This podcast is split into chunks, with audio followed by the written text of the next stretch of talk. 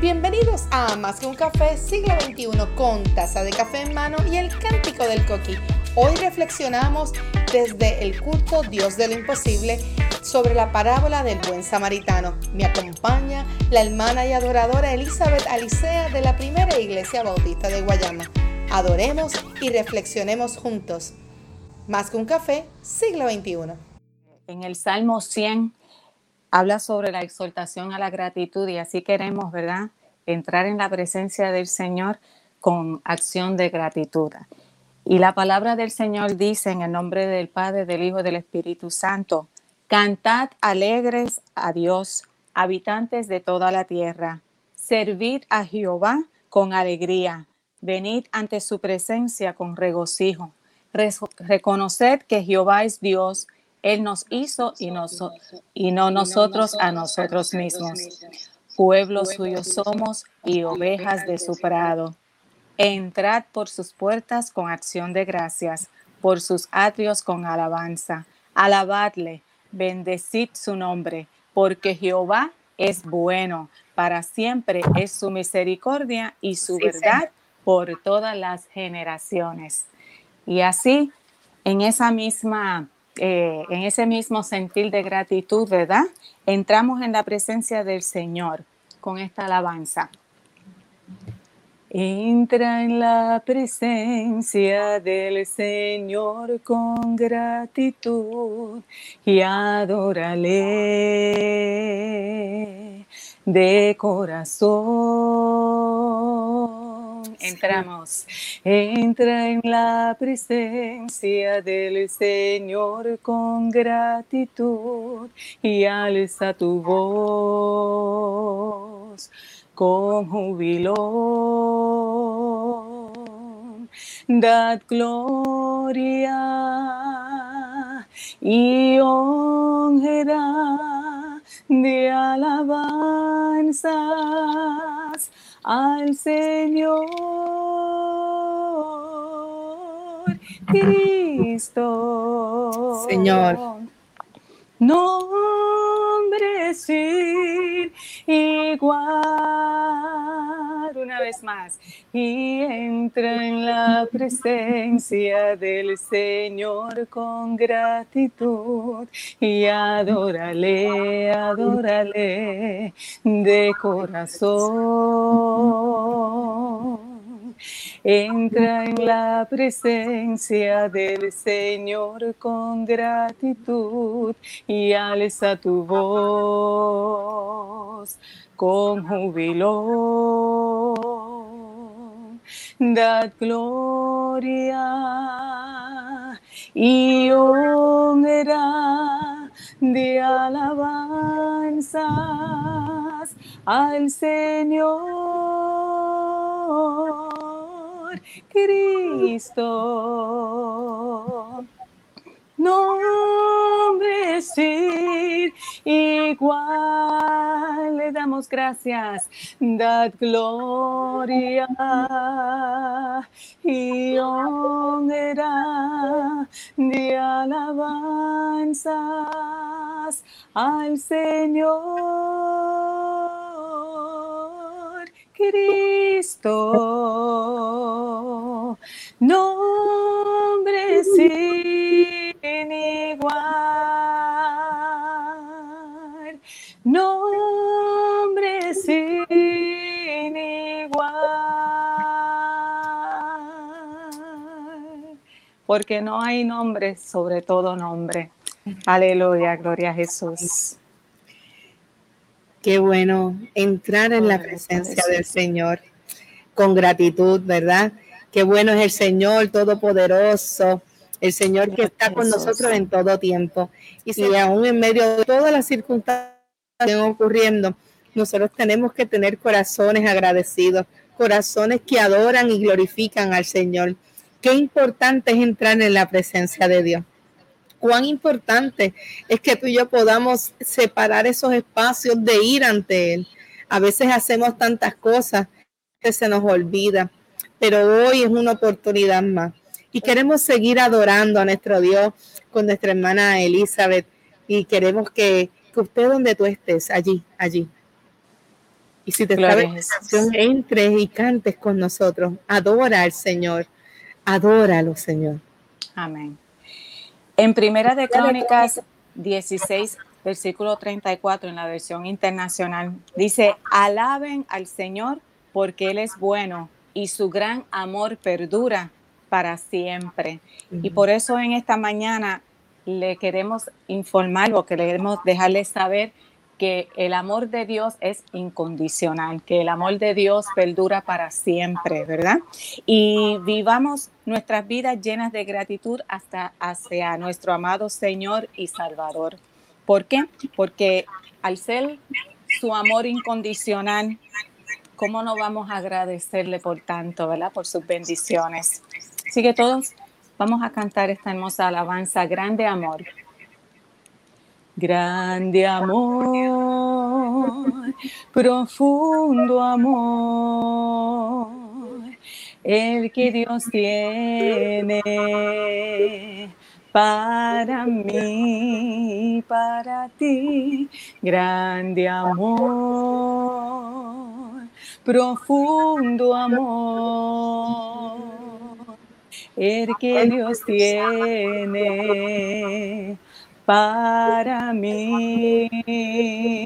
No lo puedo entender, pero Él me ama. No lo comprendo, pero sé que Él es mi rey y todo mi ser se llena de Él porque profundo y perfecto es su amor. Y todo mi ser se llena de él, porque profundo y perfecto es su amor, porque profundo y perfecto es su amor. Aleluya, gloria a Dios, gracias. No lo puedo entender. No lo puedo entender. Pero Él me ama. Nos ama. No lo comprendo, pero sé que Él es mi rey y todo mi ser se llena de él, porque profundo y perfecto es su amor. Gloria a Jesús. Profundo y perfecto es su amor. Vemos ese poder de Dios como toca nuestras vidas, cosas que no entendemos, pero Él es el mismo ayer, hoy y siempre, y ese poder se refleja eh, en medio de nuestro. Se ven eh, en el trabajo, se ve en el, donde quiera que nosotros estemos, el poder de Dios se ve, lo vemos, porque su misericordia es grande y vemos los cielos y, esa nube, como estaban hablando en el, el, el martes, el cubre, ese poder de Dios que, que nos acompaña donde quiera que estemos, ese poder nos cubre. Eso es así. Necesitamos despojarnos de nosotros para que Dios haga y, y habite en medio de nosotros. Por eso queremos ir un momento a, la parábola del buen samaritano. Y queremos ir en Lucas capítulo 10, versículos 25 al 37 se encuentra la parábola del buen samaritano. Y, la leemos en el nombre del Padre, del Hijo y del Espíritu Santo. Y dice, y he aquí, un intérprete de la ley se levantó y dijo, para probarle, maestro, haciendo, haciendo que, perdóname, haciendo qué cosa heredaré la vida eterna. Entonces parece una pregunta, esta pregunta, Elisa, me parece que en otro lugar la hemos leído, ¿verdad? Es como algo repetitivo. Esta pregunta en algún sitio la hemos leído. Él le dijo, ¿qué está escrito en la ley? ¿Cómo lees?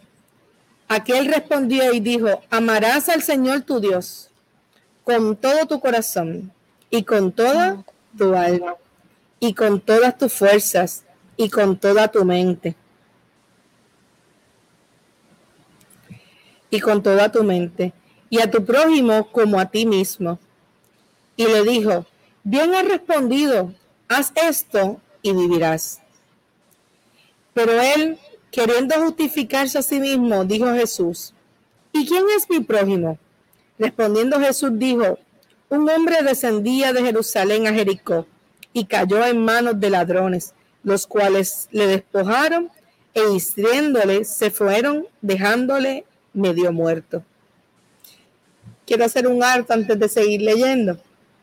Y quiero resaltar algo de esta, de esta, de este, de este momento en el cual está hablando el intérprete de la ley con el maestro. Por alguna razón, la intención no era una intención muy buena, al parecer. La intención es probar. Y la pregunta es, ¿probar qué? ¿Qué quisiera probar? ¿Qué es lo que buscaba? Si era un experto en la ley de Dios, ¿por qué él tenía tanto interés de probar al maestro? Pero entonces, dentro de ese probar hay una pregunta. Y esa pregunta es como si fuera una inquietud, pero a la misma vez ver qué es lo que piensa el maestro, si realmente el maestro está conforme a lo que dicta la ley o simplemente es para levantar bandera diciendo, acusarlo de que él está alterando lo que la ley dice haciendo lo que es incorrecto. Así que en un momento dado, él está haciendo esta pregunta y es una pregunta parecida a la parábola del joven rico que le pregunta a, cuando se encuentra con Jesús, le dice, eh, ¿y qué hay que hacer para obtener la vida eterna? Y es una pregunta que no está en el vacío y no es una pregunta que se pueda contestar a la ligera, eh, porque necesita entenderse, necesita poder reconocer y entender la magnitud de lo que conlleva que tú puedas alcanzarla. No es algo rápido, no es algo a la ligera.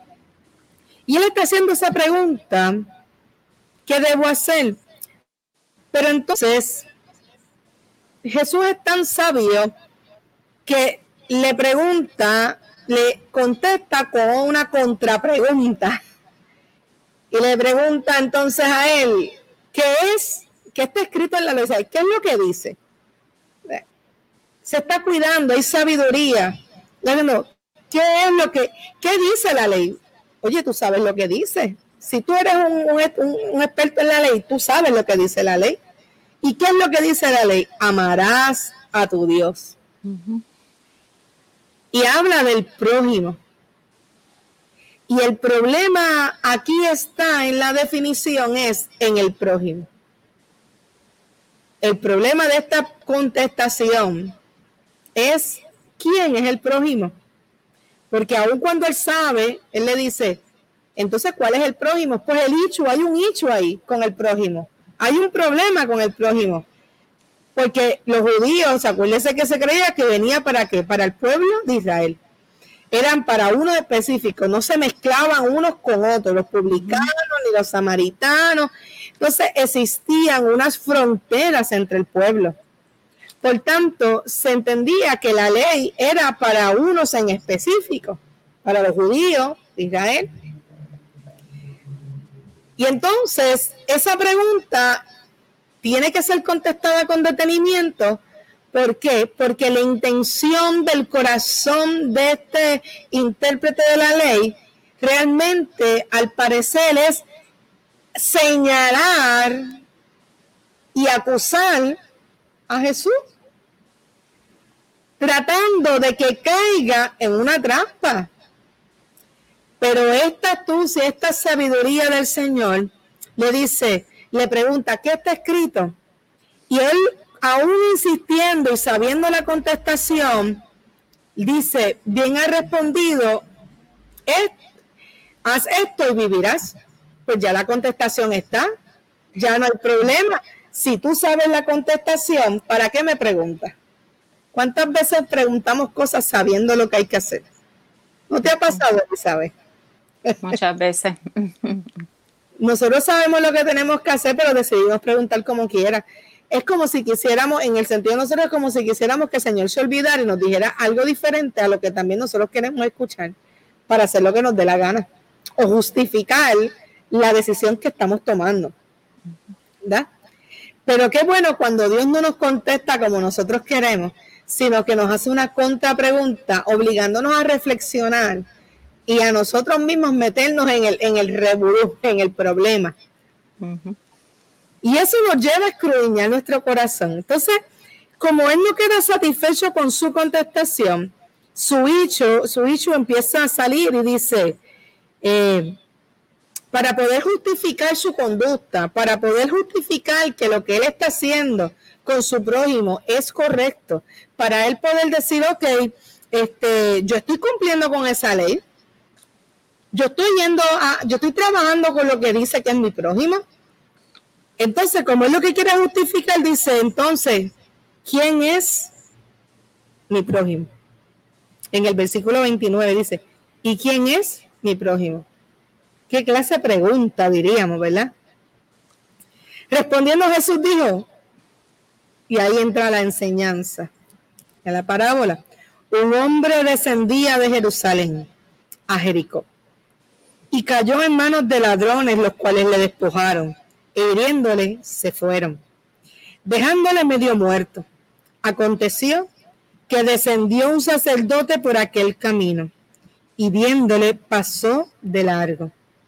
Asimismo, un levita llegando cerca de aquel lugar y viéndole pasó de largo. Pero un samaritano que iba de camino vino cerca de él y viéndole fue movido a misericordia y acercándose vendió sus heridas, vendó sus heridas, echando el aceite y vino, poniéndole en su cabalgadura, lo llevó al mesón y cuidó de él. Otro día al partir sacó dos denarios, que dos denarios igual a un, a, un sueldo de un día, ¿verdad? Y los dio al, al mesonero y le dijo, cuídenmele demás, yo te cuando regrese. Entonces, detenemos nuevamente. ¿Qué estamos viendo aquí? Elizabeth, ¿qué encontramos? ¿Cuántas personas entraron aquí? Entraron tres. Entraron tres. Pero yo estaba este, revisando unas notas de, un estudio que anteriormente se habló de esta parábola y entre nota y nota viendo en el versículo 28, eh, sí, el, escriba este, era un, duro en la ley, ¿verdad? Que sabía, como usted dijo, eh, hacemos preguntas que sabemos, ¿verdad? La contestación. Pero Jesús en ese, en ese tiempo lo que quería era convertir eso que él sabía en acción, o sea, la, la parte teórica en acción. Y, esta historia lo que, lo que refleja es la acción de una persona. Así mismo. Y llevarnos a la verdadera interpretación. A la verdadera interpretación. Para esa acción. Y, y, no, y nos trae tres, pero entonces Jesús de una manera bien interesante, Elizabeth, trae a tres personas a, a juego, ¿verdad? Como bien dice, para poder retratar la situación que ocurría en ese lugar. Porque no se me parte humana. un sacerdote. Primero que eso es un camino que es bastante lejos y este es un camino donde hay cuevas, donde no es no hay mucha iluminación y donde hay ladrones.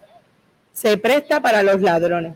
Así que es un camino que no es muy no es, no es un camino eh, seguro. Seguro de por sí ya estar por ahí es un riesgo. Y si tú no conoces el área y no sabes, aún mayor, ¿verdad? Es, como cuando hay sitios que son más oscuros, dice, por, tú, no, tú no sabes dónde tú estás metido y hay veces son como callejones. Y tú dices, eh, por aquí no me puedo meter. Y cuando llegas, no sabes dónde te metiste, a dónde llegaste. Y lo que hiciste fue que te pusiste en riesgo porque tú no conoces el lugar y probablemente la probabilidad de que algo te suceda es mayor. Y la gente que esté en el área va a identificar, esta persona no es de aquí. Por eso uno tiene que tener mucho cuidado donde se mete. Eso le pasa mucho a los turistas. Y cuando tú sales del área y vas a otro lugar, a mí me ha pasado que buscando una dirección me he metido por el lugar equivocado. y, uno si el GPS no funciona. Y uno se asusta, uno se asusta. Entonces, eh, en este camino, entonces se entiende que iba bajando.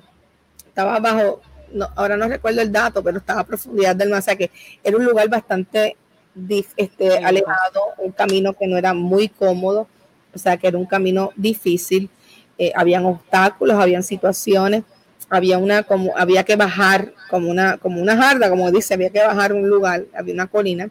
Así que este sacerdote, luego de estar todo el tiempo en su trabajo, estar en, sirviendo en el templo, haciendo la, la tarea, cuando ya cogen este camino para ir a Jerusalén, entonces era para ir a descansar, iban de camino a su casa, o sea que habían terminado su largo tiempo de trabajo y cuando ya iban en el camino, iban para ir nuevamente una temporada de descanso a su hogar.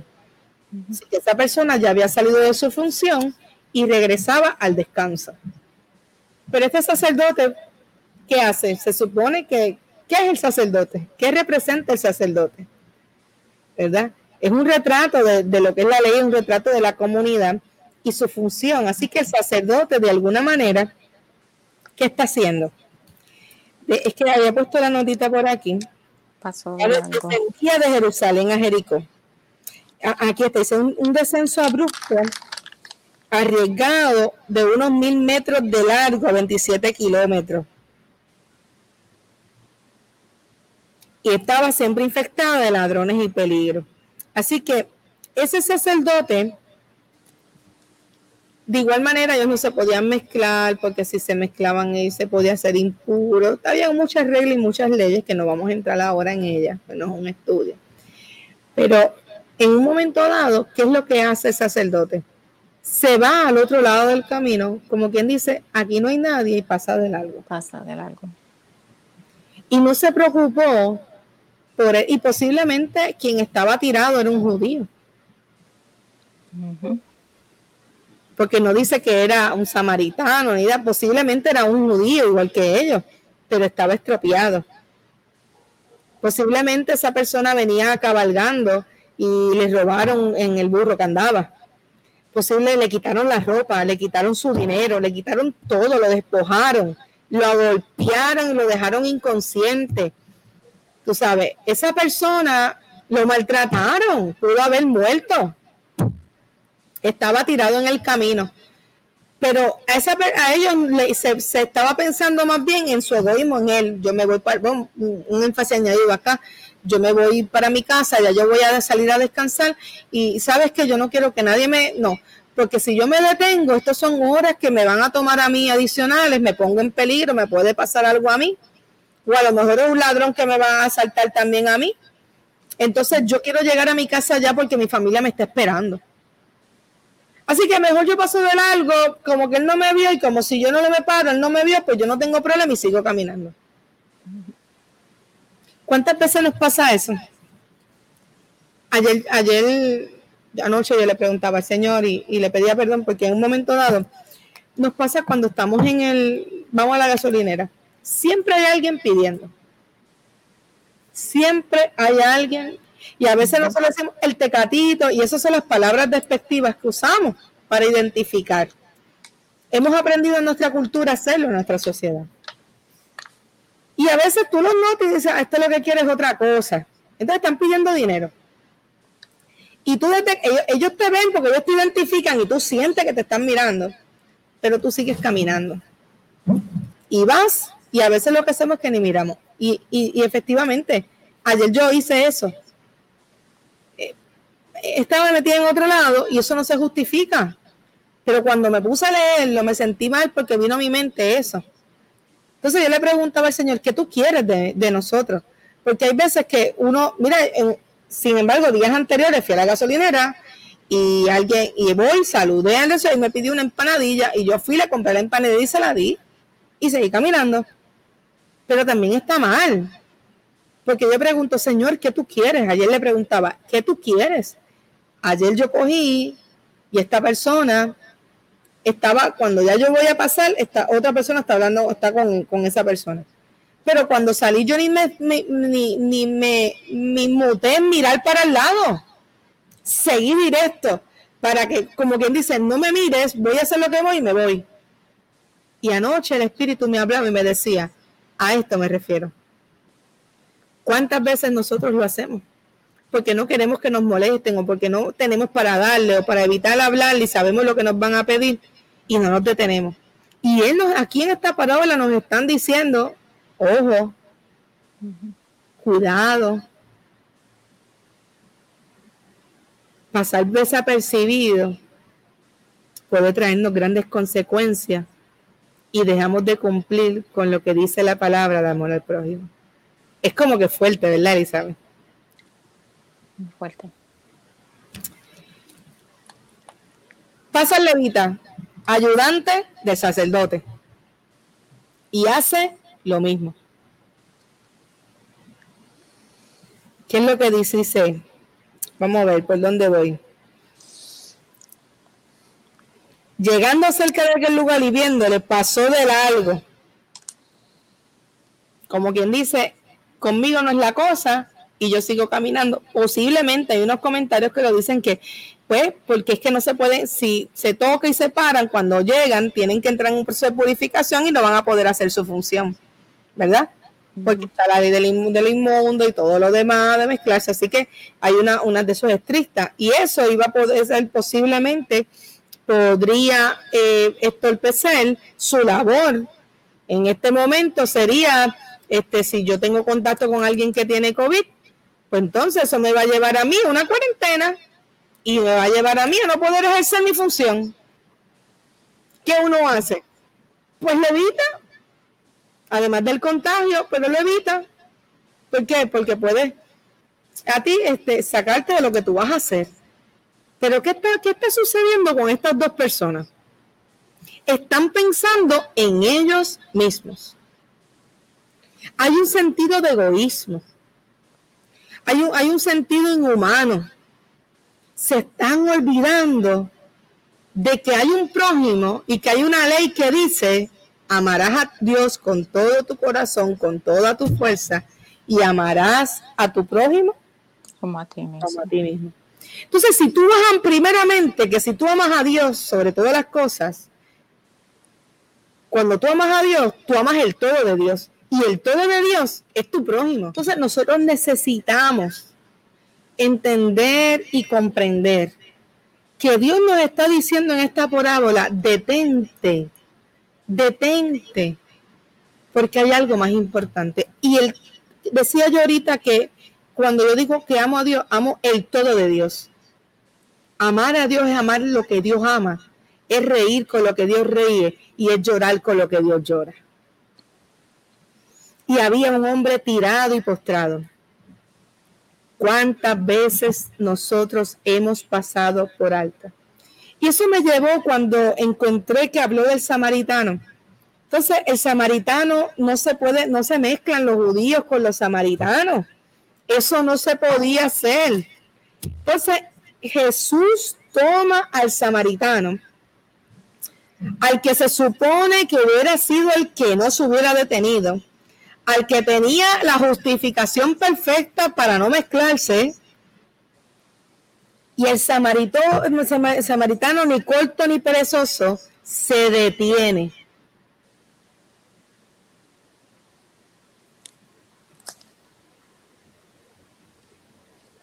Dice algo tan importante. Se movió en misericordia. a misericordia. Por encima de lo que podía pensar. Más allá de lo que podía acechar su vida. Más allá de sus preocupaciones, de sus limitaciones. La misericordia. El ver a alguien desvalido lo movió a romper sus prejuicios para moverse, hacer la labor de poder ayudar y sostener a alguien que estaba en necesidad.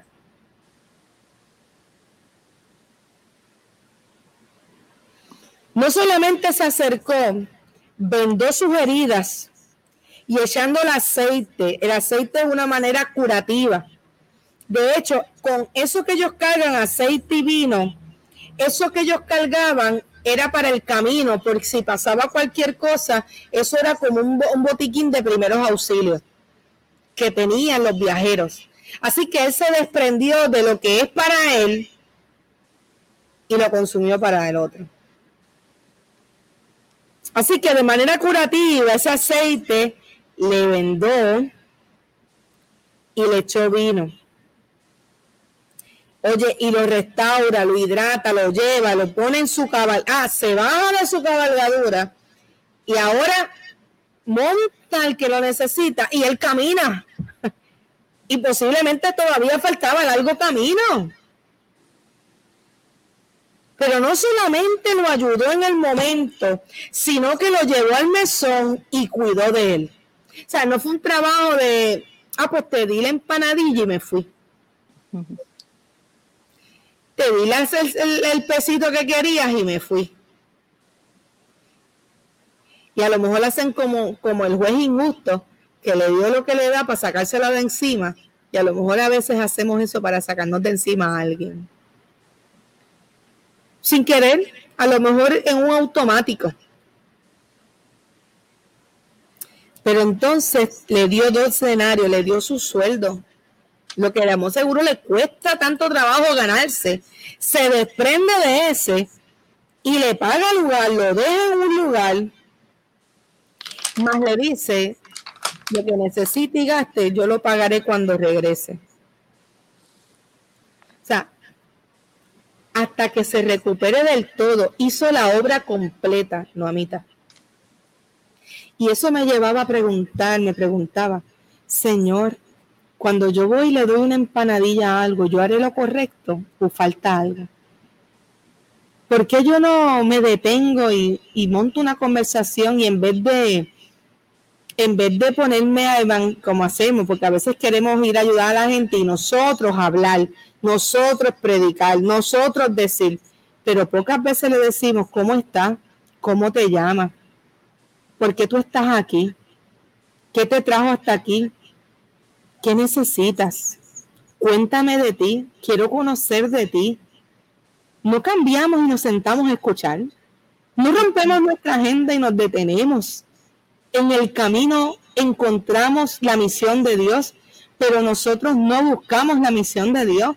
Nosotros hacemos que la misión de Dios se acomode a nuestra agenda, a nuestro estilo de vida y pasamos por alto las oportunidades que Dios nos pone en el camino y violentamos. Entonces, estamos viviendo para obtener una vida eterna y pensamos que aceptar al Señor como único Salvador es lo único venir a la iglesia es lo suficiente, participar en alguna área es lo máximo y regreso a mi casa. Pero en el camino el Señor pone personas para que yo pueda demostrar el amor de lo que me ha alcanzado a mí, pero yo condiciono eso conforme a mi agenda, no, porque el culto evangelístico es el viernes. Pues hasta el viernes yo no toco las puertas de la casa no, porque el culto de adoración es el domingo. Pues hasta el domingo yo no voy a proclamar que Dios vive y reina. Y aquí nos están haciendo un detente ante la mala intención del, del, intérprete de la ley para darnos la educación a nosotros de que más que conocer la ley es accionar, como decía Elizabeth. Entonces, Anoche yo le decía a Dios, perdóname, porque muchas veces me he conformado con comprarle de comer, con darle la moneda. Otras veces simplemente he pasado de largo para que no me vea y no tenga contacto directo para no tener que detenerme. Y yo he fallado porque no he amado a mi prójimo como tú me has mandado. Pastora, pero es que si me pasa algo. Para eso tenemos que tener presencia con Dios, para poder parpar cuando Dios nos mueve a misericordia. Pero si no estamos disponibles, Elizabeth, ¿qué va a pasar? Escríbenos por ahí. Queremos saber tu experiencia, algún ejemplo. Escríbenos. Escríbenos qué te parece lo que estamos hablando. Yo digo que Dios siempre pone en nuestro camino oportunidades eh, para detenernos y no seguir de largo, ¿verdad? El accionar. Eh, eso me pasó recientemente como ayer en la farmacia recoger mi medicamento. Eh, la farmacéutica, siempre le pregunto cómo está y, ella dice pues, y pues expone su situación. Y yo le dije, podía orar por ella. No tomaba menos de, porque mis oraciones son, no son, son así, este, rapiditas. pero sentí la necesidad de orar por ella y ella me dio la oportunidad. Eh, el detenerme un momento porque andaba con prisa, eh, la dichosa prisa, porque tenía que llegar a hacer otra cosa, este, muchos mandaditos. Y al detenerme en ese momento y orar por ella, fue algo, una experiencia bien bonita, hermosa. y ver que ella se detuvo y aceptó la oración había fila, porque ahora pues esto, el protocolo pues nos hace avanzar un poquito más en la línea y eso, pero ese, ese momento de tú a tú con ella este, fue, fue bonito. Y ella lo que me hizo fue que me tocó así. Y yo le dije, Señor, gracias por esta oportunidad. Y cuando tú te vas, te montas en el carro, te dices, Señor, gracias, porque esos son los detalles que el Señor quiere y reclama a nosotros, el detenernos, el detente, como escribió Mimi, ¿verdad? El afán que nos hace muchas veces no, miramos esos detallitos y, perdemos ver eh, las bondades del Señor que, están en el camino. Eso es así. Y, y, qué bueno que nos podamos detener. ¿Qué satisfacción se siente cuando hacemos la voluntad de Dios? Es una satisfacción. Y no solamente nosotros estamos siendo instrumento para bendición, sino que somos bendecidos con esa acción. Y somos tocados por, por el dolor ajeno, como mm. el samaritano que le tocó, tocó el dolor a, esa persona, ¿verdad? Este mm. tirado, lo movió, tocó ese dolor, la miseria de otro. Eso es así. Estuvo ahí, estuvo dispuesto Estuvo dispuesto. Se olvidó de su agenda, se olvidó de su salario, se olvidó de su botiquín, de, lo que él lleva, su provisión. Y estuvo dispuesto a hacerlo. Y eso es lo que hace el Señor por nosotros. Jesús se desprendió. Jesús se olvidó de, de lo que él quería. Jesús estuvo dispuesto a coger cantazos, a ser escupido, a tener una corona de espina, a echarle vinagre, a ir a la cruz, ser latigado ahí también, clavado, y morir por nosotros. Entonces a nosotros se nos da una tarea más sencilla y la pasamos por alto porque siempre tenemos prisa, porque tenemos miedo a que nos pase algo. Y estamos llamados a anunciar con nuestras acciones, con nuestra mirada, con el todo de nosotros, poder estar prestos para poder ayudar a alguien. Es más que abrirle una puerta a un anciano. Es más que cargar la compra, que ya eso no se hace, llevar la compra es ¿verdad? Es más que eso.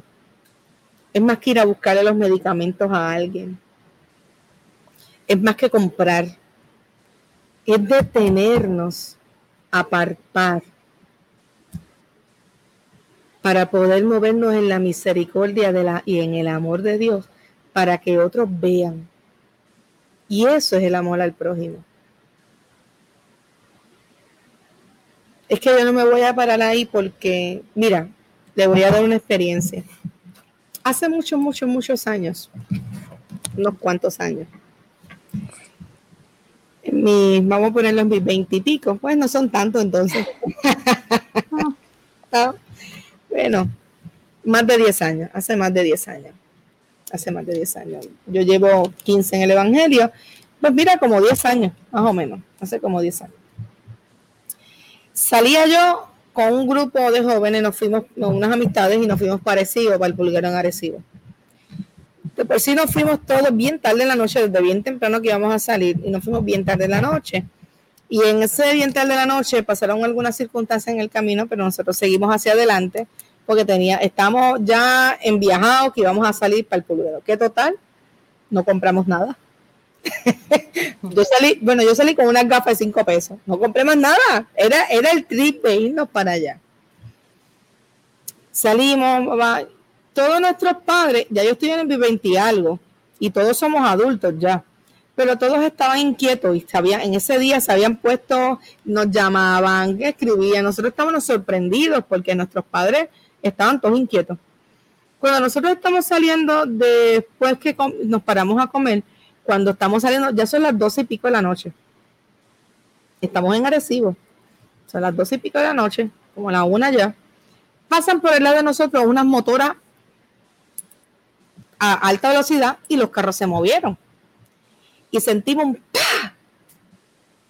Y fue que tuvieron un incidente bajo el puente, bueno, un poquito más adelante, y salió volando, uno hacia el otro.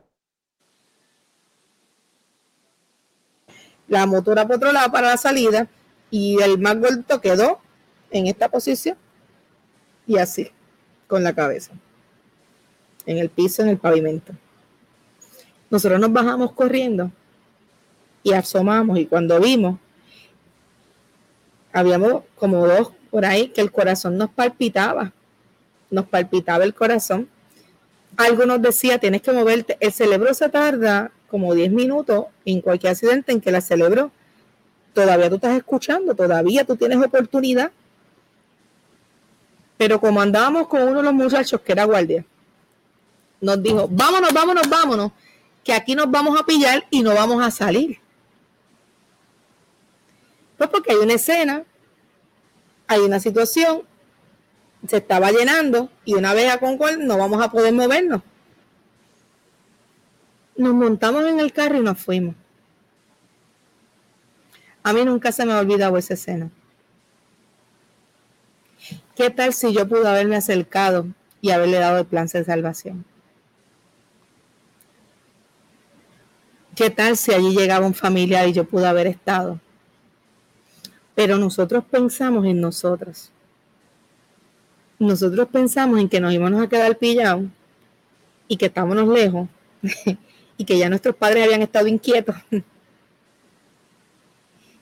y tal vez la ignorancia en ese momento, son muchas circunstancias, pero hoy yo puedo reflexionar y decir, cuando voy a esta parábola, ¿Qué tarea era la mía? Salir e irme o haberme quedado aunque me hubieran pillado.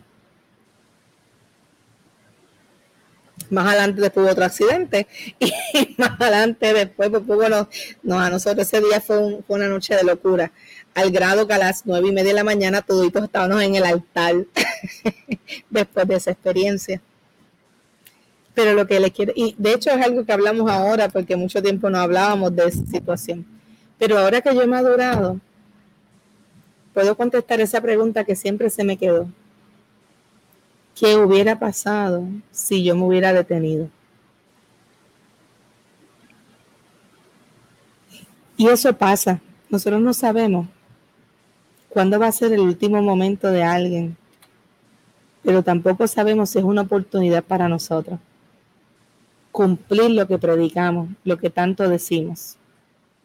Desprendido, el que se supone que no, el que se supone que, ¿verdad? Que no es el que tiene la ley, que no es el que le están enseñando, no es el que es el que se detiene. El púlpito tiene que caminar. Yo no puedo venir a predicar, montar una cámara y ya. Yo no puedo venir a cantar y ya. Yo no puedo ir a hacer un, programa y ya. Esto es para nosotros coger la herramienta, pero tenemos que dejar que el púlpito, que la palabra de Dios camine con nosotros y que estemos atentos a quién es el prójimo que está necesitando nuestra ayuda. Desde tu familia hasta el desconocido. Desde Puerto Rico, desde Guayama hasta San Juan. Desde San Juan al mundo entero. Donde quiera que vayamos. ¿Hay algo que quieras añadir? Algo interesante, curioso, ¿verdad? Este, para el samaritano, ¿verdad? Que, que no dio un rodeo como los profesionales de la religión, este, que pasaron antes de él, ¿verdad? Porque él fue el tercero que pasó. Este, para el samaritano fue una decisión ver, ¿verdad? Acercarse y detenerse. y, y, eso lo movió la misericordia. La misericordia, por eso que dice que, que la misericordia es como el Señor, comparamos la misericordia con la misericordia de Dios, ¿verdad? Cuando usted habló de, de la cruz, todo lo que pasó, que fue escupido, fue azotado vilmente, este, y todo fue por la misericordia, lo movió la misericordia, el amor, profundo amor, en, porque él sabía ya la pregunta, la respuesta, él sabía lo que le iba a pasar, pero aún así lo movió la misericordia. Amén. Amén. Así que, ¿quién pues de estos tres te parece que fue el prójimo del que cayó en manos de los ladrones? Él dijo, el que usó de misericordia con él. Entonces Jesús le dijo, ve y haz tú lo mismo. Hoy te decimos, Hoy el Señor nos dice, vayamos y hagamos lo mismo. Iglesia, amigas, amigos que nos, que nos ven, nos escuchan, vayamos y hagamos lo mismo. Y hay una invitación, parte de, de ser por el prójimo, iglesia, comienza en la oración comiencen la oración en esa búsqueda constante con Dios para poder discernir y ver dónde está que Dios quiere que accionemos. Porque ayuda hacer cosas buenas, bueno, hacer cosas, obras benéficas, hace mucha gente. Pero de ahí a que se hagan conforme por completo, ese que cumpla por completo con esa, esa voluntad de Dios por completo, va más allá. Es algo más. Es algo más. Más que hacer una buena obra, necesitamos hacer la voluntad de Dios. Hay mucha gente en necesidad y tal vez tú y yo no podemos llegar, pero nuestra oración puede llegar, nuestra oración puede ser buena para que otro se mueva y accione porque está cerca más que palabras, nuestra oración puede ayudarnos y nuestra oración nos va a transformar para que nosotros podamos accionar conforme a la voluntad de Dios y siempre en misericordia, no por obtener algo en, aparte, no por un beneficio para mí, sino porque es mi labor en esta tierra. Yo no puedo accionar para que salga bien en la foto, yo no puedo accionar para que todo el mundo cuente. Claro, muchas veces compartimos cosas, pero no es, la, no es la esencia. No es la esencia. Tantas cosas que se hacen en secreto, tantas cosas que nadie cuenta, pero que transforman la vida y las cambian de una vez y por todas.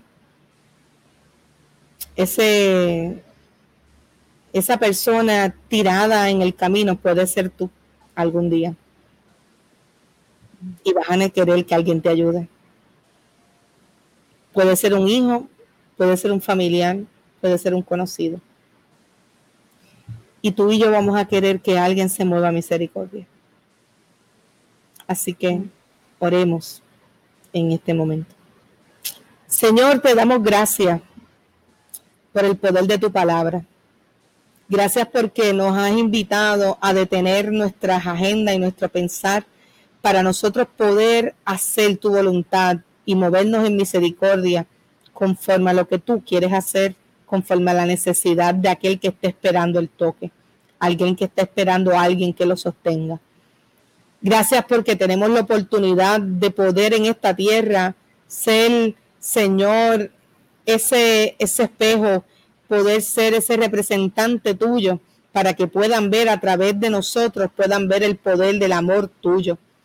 Señor, ayúdanos a poder ser eh, esas personas que, que nos detengamos, a poder, Señor, ayudar a aquel que necesite en el camino. Que podamos modelar tu amor, que podamos enseñarlo, que podamos accionar en fe, que podamos desprendernos de nuestros propios entendimientos, ideas, y que nosotros podamos movernos conforme a lo que tú quieres, Señor. Sin importar lo que podamos perder o ganar, Señor, lo hacemos porque tu palabra nos invita a amarte a ti sobre todas las cosas. Y amarte a ti sobre todas las cosas significa que amemos a nuestro prójimo, no porque sea alto, bajo, no porque sea, porque si es negro, blanco, no porque lo que sea. Tú nos invitaste a amarlo sin condición, sin condición. Lo demás lo haces tú. A nosotros nos toca amar. A nosotros nos toca modelar tu verdad.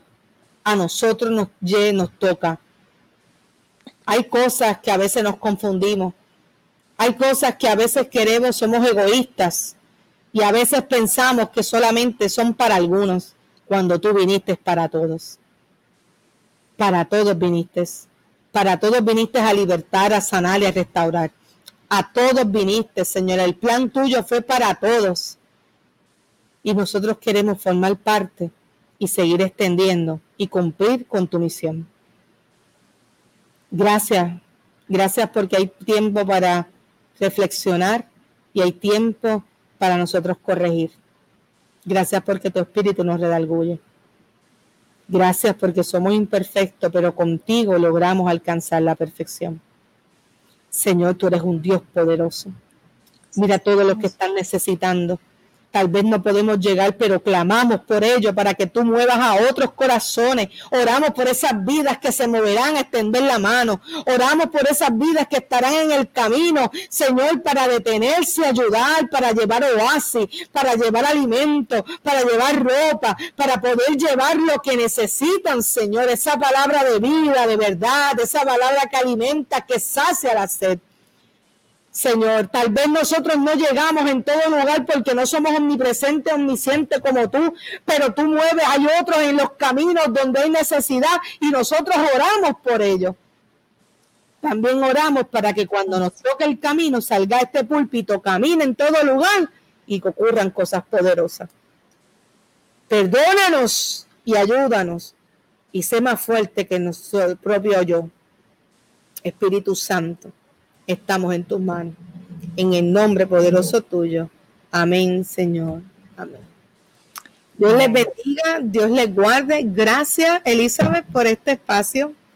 Gracias por acompañarme. No sé si tienes, quieres cantar, nos despedimos con algo, aunque repitamos una alabanza. Eterno. Tu misericordia es más grande que los cielos, tu misericordia es más grande que el mar, tu misericordia es más grande que el sol, la luna y las estrellas. Tu misericordia, Señor, tu misericordia me ha salvado a mí. Tu misericordia me enseñó a vivir. Tu misericordia me muestra el camino que Cristo trazó para mí. Tu misericordia me ha salvado a mí. Tu misericordia me enseñó a vivir, tu misericordia me muestra el camino que Cristo trazó para mí. Aleluya. Dios les bendiga.